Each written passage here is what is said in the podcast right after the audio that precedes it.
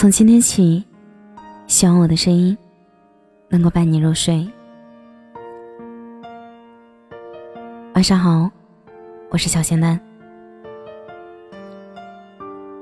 我曾经以为二零二零是永远不会到来的，像极了孩童时望着门口的街道，一眼望不到尽头。可当我长大后回到那里，原来一条街也就那么长。来回不过二十分钟的路程。小时候让人惊讶或向往的，长大后就不那么觉得了。即便是我早已经习惯时间像河流一样奔腾向前，也没有预料到，二零二零年来得如此之快。晴天，太阳未出，我开着车，车里放了两本书，一首民谣歌曲。给二零一九年做最后一次的答案。走过二零一九年，即将迎来二零二零年。二零二零年意味着第一批九零后都即将踏入三十岁的门槛。那些曾经以为三十而立离我们很遥远，现在来的让我们措手不及，感叹着年龄的尴尬、经济的困惑。关于九零后的几大问题。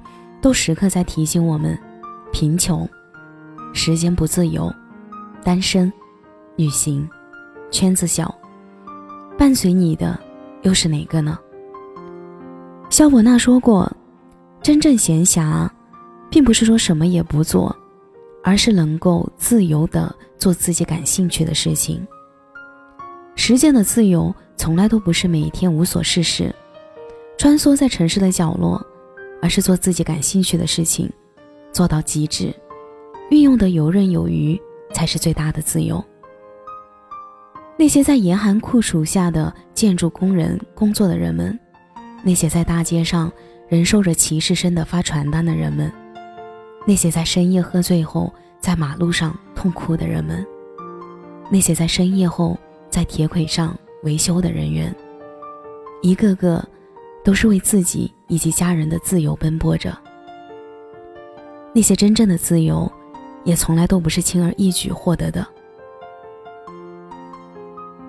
走过二零一九年这整整的一年，也做许许多多的事情，也目睹了那些为了爱情奋不顾身，不远千里赶来陪伴在他身边，为了一句“这是我们在一起的第一次跨年，我想陪在你身边”。从北京到贵州，相隔两千零八十三公里的路程，两个人异地恋，约定一个月见一次。我问 S 先生：“难吗？”他说：“难啊，但是坚持到最后就是最美的结局。”异地恋，太多人都会想到会不欢而散，但是 S 先生和 L 女士给我的感受，就是那种。不管外界是怎样的言论，他们就是做最好的自己，共同维护自己的爱情，哪怕一路坎坷，心里总有一个信仰。花开时见美，花落时见果，这是对他们爱情最好的诠释。时间给了我们最好的验证，踏入社会的脚步从第一年变成了第四年。多了一些成熟与稳重，少了一些幼稚和天真。这一年，却是失败的一年，但也是最成长的一年。一直坚信，财富是与经历有关。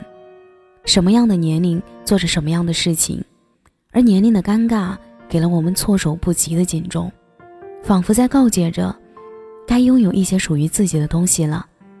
回首色去，你没有背景。和后台，可唯独你有别人没有的坚持与恒心。多少个深夜，夜深人静时，你都在告诫自己：都到这里了，何必放弃呢？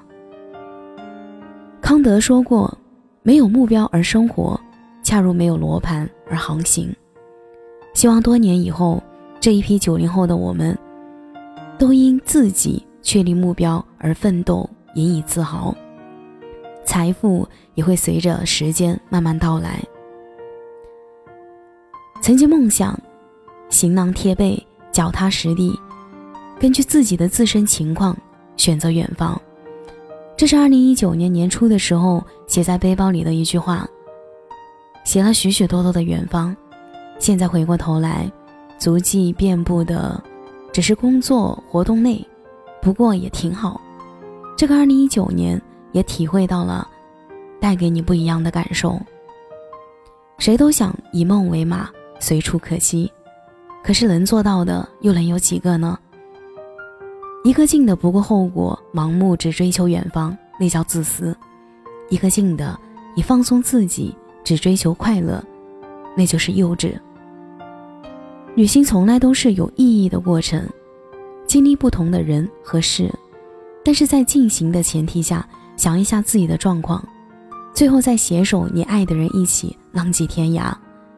只要是你陪伴，无论去哪，都是远方。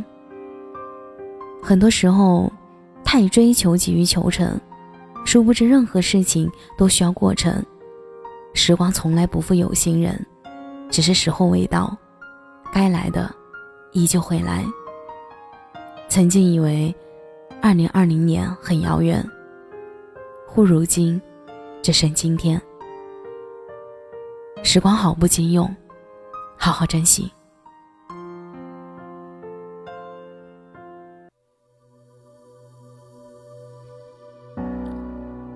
感谢你的收听，我是小仙男。如果你刚好喜欢我的声音，可以点点关注哦。每晚十一点，我都在这里等你。节目的最后，祝你晚安，有个好梦。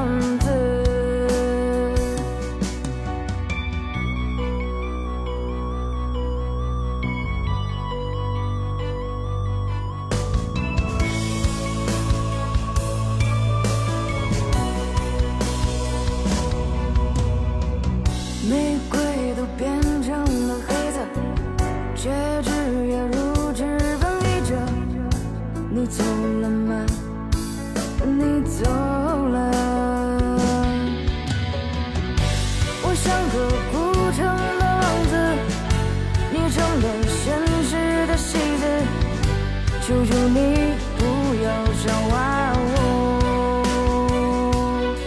的无知，你是个虚实的骗子。我数着个生命的日子，就当